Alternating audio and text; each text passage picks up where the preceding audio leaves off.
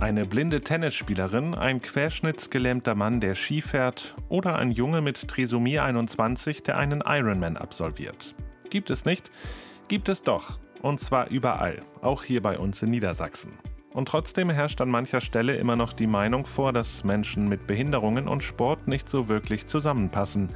Und das elf Jahre nach Inkrafttreten der UN-Behindertenrechtskonvention. Die Zahlen sprechen nach wie vor eine deutliche Sprache. Während in Deutschland fast jeder dritte Mensch in einem Sportverein ist, ist die Zahl von Menschen mit Behinderungen im organisierten Sport überschaubar, um es mal freundlich zu formulieren. Glauben Sie nicht? Dann hören Sie sich doch bitte folgende Zahlen an. Laut dem Deutschen Institut für Menschenrechte machen Menschen mit Behinderungen rund 2,3 Prozent der Mitglieder im DOSB aus. Gemessen an ihrem Anteil in der Bevölkerung sind sie damit im organisierten Sport absolut unterrepräsentiert. Okay, das sind Zahlen aus dem Jahr 2017.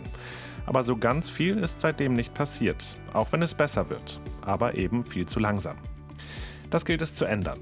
Ein Teil dazu beitragen will der Landessportbund Niedersachsen mit seinen Partnerinnen und Partnern. Hier wird das Thema Inklusion ernst genommen. Ein Teil davon ist das Projekt Teilhabe am Vereinssport. Ziel des von Aktion Mensch geförderten Projekts ist es, Menschen aus Einrichtungen der Behindertenhilfe den Zugang zum organisierten Sport zu erleichtern. Das geht natürlich nur, wenn wir Begegnungen schaffen zwischen Menschen mit und ohne Behinderungen. Und dieser Podcast soll einen Teil dazu beitragen. Mein Name ist Jag Beil, ich betreue das Projekt beim LSB und auch diesen Podcast hier. Und ich spreche hier mit Menschen, die alle natürlich ganz unterschiedlich sind, aber eines gemeinsam haben. Sie wollen dazu beitragen, dass sich die Anzahl von Menschen mit Behinderungen im organisierten Sport erhöht. Aber das reicht uns nicht. Wir wollen auch, dass eine volle Teilhabe von Menschen mit Behinderungen in allen Lebensbereichen nicht mehr die Ausnahme, sondern die Regel ist. Es geht also um Teilhabe, um Barrierefreiheit, um Sport und, das ist das Wichtigste, um Menschen mit und ohne Behinderungen und ihre Geschichten. Es ist Februar 2021, die Corona-Pandemie hat uns weiter fest im Griff. Das gesellschaftliche Leben liegt mehr oder weniger auf Eis und das gilt leider auch nach wie vor für den Breitensport. Mein erster Gast hier im LSB-Podcast Sport inklusive ist sozusagen der Chef des Breitensports. Es ist der Vorstandsvorsitzende des Landessportbundes Niedersachsen, Reinhard Rave. Reinhard Rave wurde 1958 im Landkreis Osnabrück geboren, studierte Sport, Germanistik und Politik an der Universität Hannover. 1983 wurde er Referent beim LSB, dann Abteilungsleiter, Geschäftsführer, Direktor und seit 2014 ist er Vorstandsvorsitzender des Landessportbundes Niedersachsen. Er ist verheiratet, hat zwei erwachsene Söhne und lebt mit seiner Frau in Bissendorf in der Wedemark. Herzlich willkommen. Vielen Dank, freue mich. Auch wenn es in diesem Podcast ja hauptsächlich um das Thema Inklusion im und durch Sport gehen soll, kommen wir nicht an der Corona-Pandemie vorbei. Wie sehen Sie die aktuelle Situation, vor allem natürlich aus Sicht der, der niedersächsischen Sportstrukturen? Es ist aktuell eine sehr herausfordernde Situation. Wir haben in Niedersachsen fast 9.500 Sportvereine und es gibt nicht den Verein, sondern jeder Verein ist einzeln zu betrachten. Wir haben jetzt gerade in diesen Tagen unsere Bestandserhebung abgeschlossen. Wir haben einen insgesamt Rückgang der Mitgliedschaften von knapp unter vier Prozent. Das ist sogar noch ein bisschen weniger, als wir prognostiziert haben und gleichzeitig ein sehr erfreuliches Ergebnis, weil es doch zeigt, dass die Sportvereine auch in einer schwierigen Zeit den Kontakt zu ihren Mitgliedern gehalten haben und die Mitglieder ihren Vereinen im Wesentlichen treu geblieben sind. Wir haben Austritte, ja, einige, aber keine Neueintritte, weil ja seit Monaten der Sportbetrieb nur noch ganz, ganz eingeschränkt möglich ist. Aber zusammengefasst eine herausfordernde Zeit. Aber wir kommen, wenn man es mal ein bisschen salopp formuliert, mit einem blauen Auge davon. Hat Sie das überrascht, dass das so wenig war, in Anführungsstrichen, oder hatten Sie damit gerechnet? Ich hatte es erhofft, weil wir in den letzten Wochen, Monaten als LSB auch mit den Verbänden unheimlich viele Programme aufgelegt haben. Wir haben ganz viel gemacht.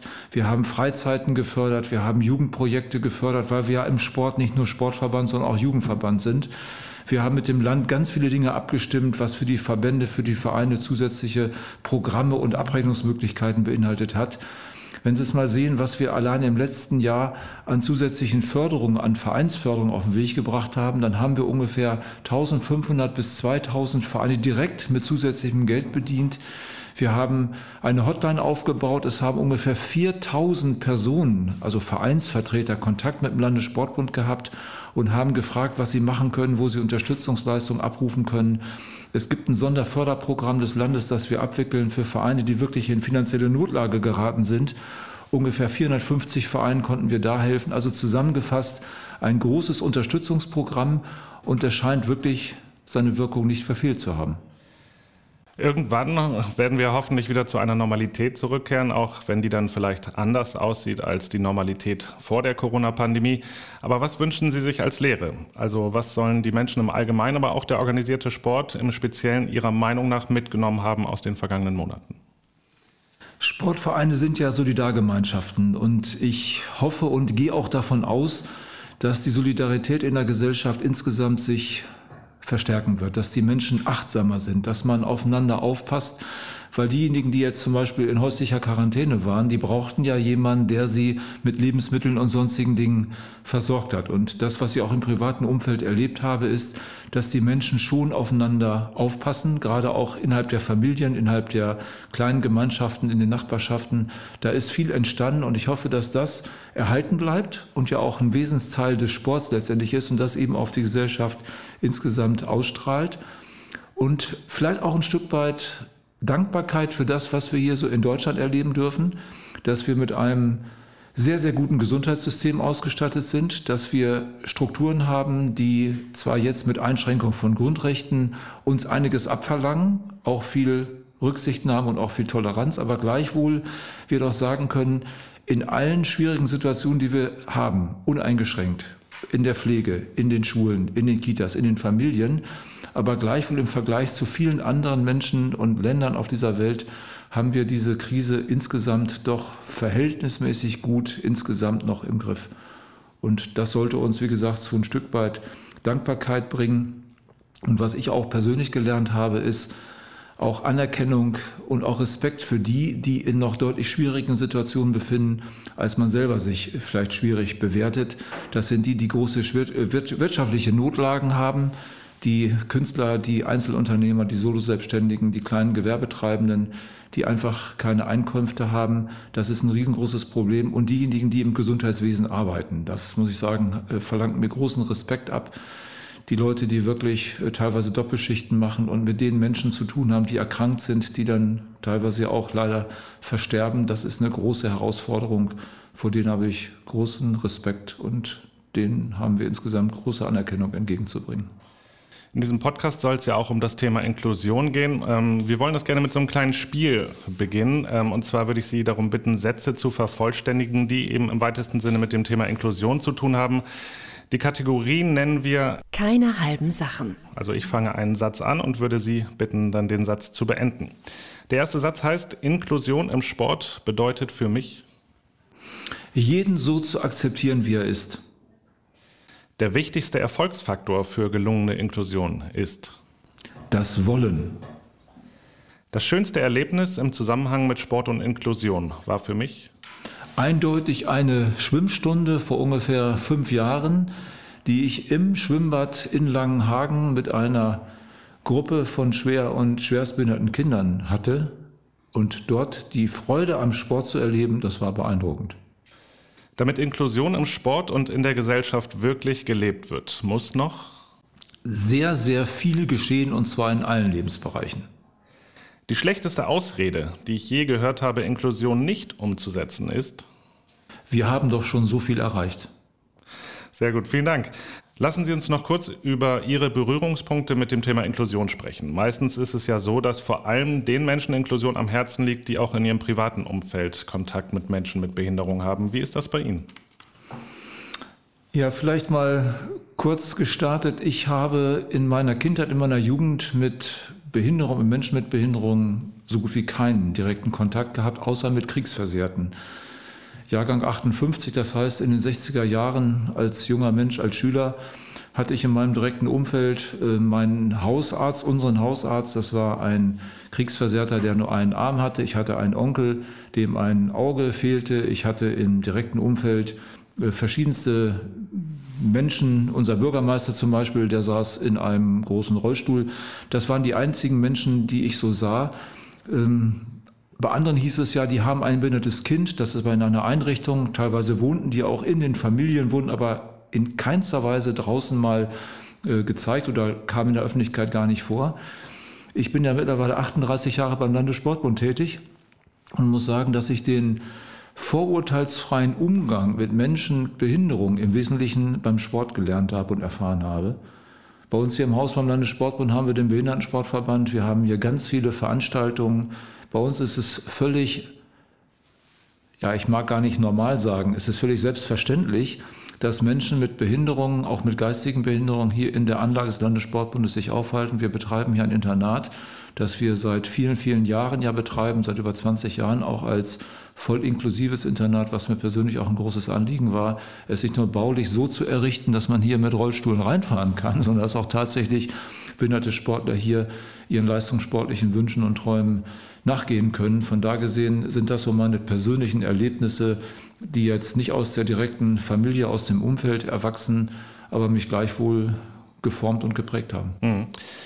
Ähm, wir wollen hier im Podcast natürlich auch etwas über unsere Gäste erfahren. Darum gibt es jetzt eine kurze Runde. Entweder oder. Die Regeln sind einfach. Ich gebe zwei Antwortmöglichkeiten vor und unser Gast muss sich dann für eine davon entscheiden. Gerne können Sie Ihre Antwort natürlich auch begründen. Starten mit einem Klassiker: Urlaub am Meer oder Urlaub in den Bergen? Eindeutig am Meer. Ja, und Ihre Frau ist da auch dabei? Oder, äh Eindeutig ja. Okay. Olympische bzw. Paralympische Spiele, Sommer- oder Winterspiele? Eindeutig Sommerspiele. Haben Sie da ähm, eine spezielle Erinnerung, irgendwas? Also für mich, ähm, Carl Lewis und Ben Johnson ist äh, für mich so in, in meinem Gedächtnis hängen. Meine Erinnerung ist 1972 München, da war ich 14. Das äh, war natürlich Fernseherlebnis für mich vom ersten bis zum letzten Tag bis hin zum äh, Attentat und der Aussage von Every Brundage, The Games Must Go On. Buch oder Zeitung? Beides. Was war das letzte Buch, was Sie richtig beeindruckt hat, was Sie gelesen haben? Precht, künstliche Intelligenz. Ah, okay. Radio oder Fernsehen? Beides wenig. Abends eher Fernsehen, Nachrichtensendungen und morgens auf der Fahrt zur Arbeit NDR Info. Und da wir hier ein Podcast-Format machen, äh, Podcast oder kein Podcast? Wenig Post Podcast, also da doch noch sehr konservativ bei den Radiosendungen. Gilt das auch für die sozialen Medien? Eher soziale Medien oder eher keine sozialen Medien? Eher keine sozialen Medien. Die Antwort auf die nächste Frage kann ich mir eigentlich denken. Drei-Gänge-Menü oder Fast Food? Drei-Gänge-Menü. Aber erwischt man Sie denn auch mal bei McDonalds oder Burger King oder ähnlichen Einrichtungen oder kommt das für Sie gar nicht in Frage? Das kommt für mich nicht in Frage. Kino oder Theater? Für beides wenig Zeit, aber dann eher Kino.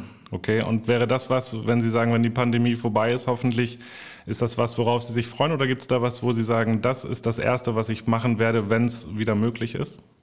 Mit meiner Familie essen gehen, das haben wir uns fest vorgenommen. Wir haben gerade schon über Sport gesprochen. Sport für Sie eher alleine oder eher ein Team?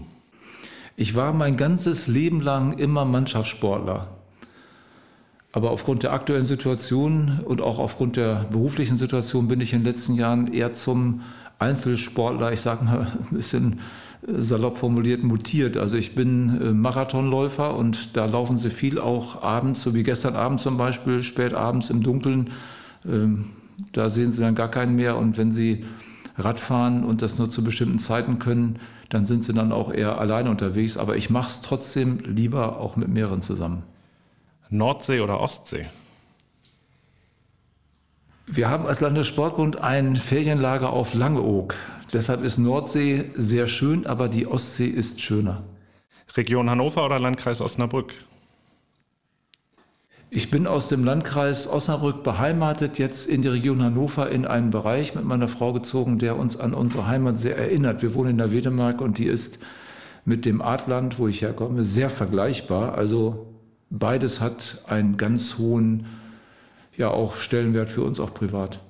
Letzte Frage schon in dieser Kategorie. Ähm, noch lange weiterarbeiten oder bald in Rente gehen? Solange wie mein aktueller Vertrag lautet und das sind noch knapp fünf Jahre. Wunderbar. Zum Ende dieses Podcasts ähm, kommen wir zu einer Kategorie und die nennt sich Die steile These. Da wollen wir ganz bewusst etwas provokant eine These aufstellen und unseren Gast bitten, dazu Stellung zu nehmen. Und die These lautet, den organisierten Sport und seine Strukturen wird es hier in 20 Jahren so nicht mehr geben. Die Menschen auch bei uns in Niedersachsen haben keine Lust und keine Zeit mehr, sich ehrenamtlich zu engagieren. Vielleicht hat die Corona-Situation Ihnen auch gezeigt, dass man auch andere Sachen gut machen kann. Der Sport wird sich eher auf den privaten Sektor verlagern, Fitnessstudios oder eben private Laufgruppen. Und die Vereine verschwinden nach und nach von der Bildfläche. Das ist wirklich eine ganz steile These, die habe ich aber auch vor 30 Jahren schon mal gehört. Da gab es den Freizeitforscher Professor Opaschowski und der hat das Ende der Vereine prognostiziert. Damals gab es im Landessportbund Niedersachsen ungefähr 4.500 Sportvereine. Heute haben wir ungefähr 9.500 Sportvereine. Und neben den Sportvereinen gibt es ja viel, viel weitere Vereine im karitativen und sozialen Bereich. Das heißt, das Vereinssterben, das, was er damals prognostiziert hat, ist definitiv nicht eingetreten. Im Sport und auch in anderen Bereichen nicht. Die Sportvereine haben sich über 200 Jahre in Deutschland über Weltkriege und über Diktaturen hinweg gehalten. Und auch eine Pandemie war und ist nicht in der Lage, die Grundstruktur unserer Vereinslandschaft zu beeinträchtigen, so stark, dass die Vereine in ihrer Existenz vom Grundsatz her bedroht sind oder eingestellt werden. Von da gesehen ist diese These für mich eine, die garantiert als These auch weiterhin irgendwo genannt wird, aber mit der Praxis an vielen Stellen wirklich nichts zu tun haben wird. Ich bin felsenfest davon überzeugt, dass Menschen sich weiterhin ehrenamtlich engagieren wollen, dass sie die Gemeinschaft der Vereine suchen und dass eben Sportort eine ganz besondere Rolle weiterhin auch haben wird. Der Sport war stark, der Sport ist stark und der Sport bleibt stark und zwar im Wesentlichen in den Vereinen. Und wann glauben Sie, äh, wenn Sie eine Prognose abgeben müssten, sind auch die Vereine hier auch bei uns in Niedersachsen so weit, dass wir auch vielleicht über das Thema Inklusion gar nicht mehr so intensiv sprechen müssen, sondern dass es einfach ganz normal ist, dass Menschen mit und ohne Behinderung zusammen Sport machen? Das findet ja an vielen Stellen schon statt. Aber ich traue mich jetzt nicht, eine Prognose abzugeben, zu sagen, das ist in 10 oder in 15, 20 Jahren ist das noch mehr gelebte Praxis durch die vielen Maßnahmen, Projekte, die wir ja hier aktuell auch aufgelegt haben, auch durch einen Masterplan Inklusion, passiert unglaublich viel. Noch nicht an allen Stellen, noch nicht in jeder Sportart. Da hängen auch teilweise finanzielle und auch Sportstättenprobleme dran, die dann manchmal ein bisschen schwierig zu lösen sind. Aber die Bereitschaft, die wir gerade in den letzten Monaten und Jahren erlebt haben, sich diesem Thema zuzuwenden, auch mit den Partnern der sozialen Einrichtungen zusammen zu agieren, auch mit anderen wichtigen Playern, das sind Lebenshilfe und Werkstätten und Einrichtungen der Behindertenhilfe zusammenzuarbeiten, lässt mich außerordentlich zuversichtlich in die nächsten Jahre schauen. Und wir haben im Haus bei uns im Landessportbund ganz engagierte Damen und Herren, die das Thema hauptberuflich begleiten. Wir haben nicht nur einen Behindertensportverband, wir haben einen gehörlosen Sportverband, wir haben Special Olympics, also auch verbandliche Strukturen, die das Ganze entsprechend begleiten. Und wir haben und brauchen noch mehr als bisher Partner aus der Wirtschaft, die uns auch finanziell ausstatten, das Ganze noch ein bisschen auch mit Geld dann unterstützen. Aber zusammengefasst, wir sind da auf einem ausgesprochen guten Weg und ich glaube, dass der Sport ein Stück weit auch Vorreiter, auch ein bisschen Signalwirkung auch entfalten kann, das in anderen Bereichen auch mit einzubeziehen. Und vielleicht noch eine Anmerkung. Wir haben ja nicht nur sportliche Aktivitäten im Landessportbund, wir haben auch eine eigene Wirtschaftseinrichtung. Wir haben hier eine eigene große Bildungsstätte. Und wir haben auch aus einer persönlichen Erfahrung heraus, ich war nämlich in einem Café in Hannover an der Leine, Anna Leine, sehr schöne Wortspielerei, also an der Leine, Anna Leine. Das Café, das wird von den hannoverschen Werkstätten betrieben. Und das war für uns und für mich Ausgangspunkt zu sagen, wir gucken auch mal, ob wir das nicht auch beim Landessportbund hinkriegen. Und wir haben das mit drei Personen hingekriegt und das läuft jetzt pandemiebedingt ein bisschen eingeschränkt, aber das hat ja schon über einen langen Zeitraum ausgesprochen positiv funktioniert. Und das zusammengefasst lässt mich sehr optimistisch in die Zukunft schauen. Wunderbar. Ja, das war sie schon, die Pilotfolge von Sport inklusive dem LSB Niedersachsen Podcast aufgenommen im Büro unseres Gastes, natürlich unter Einhaltung der Hygienemaßnahmen.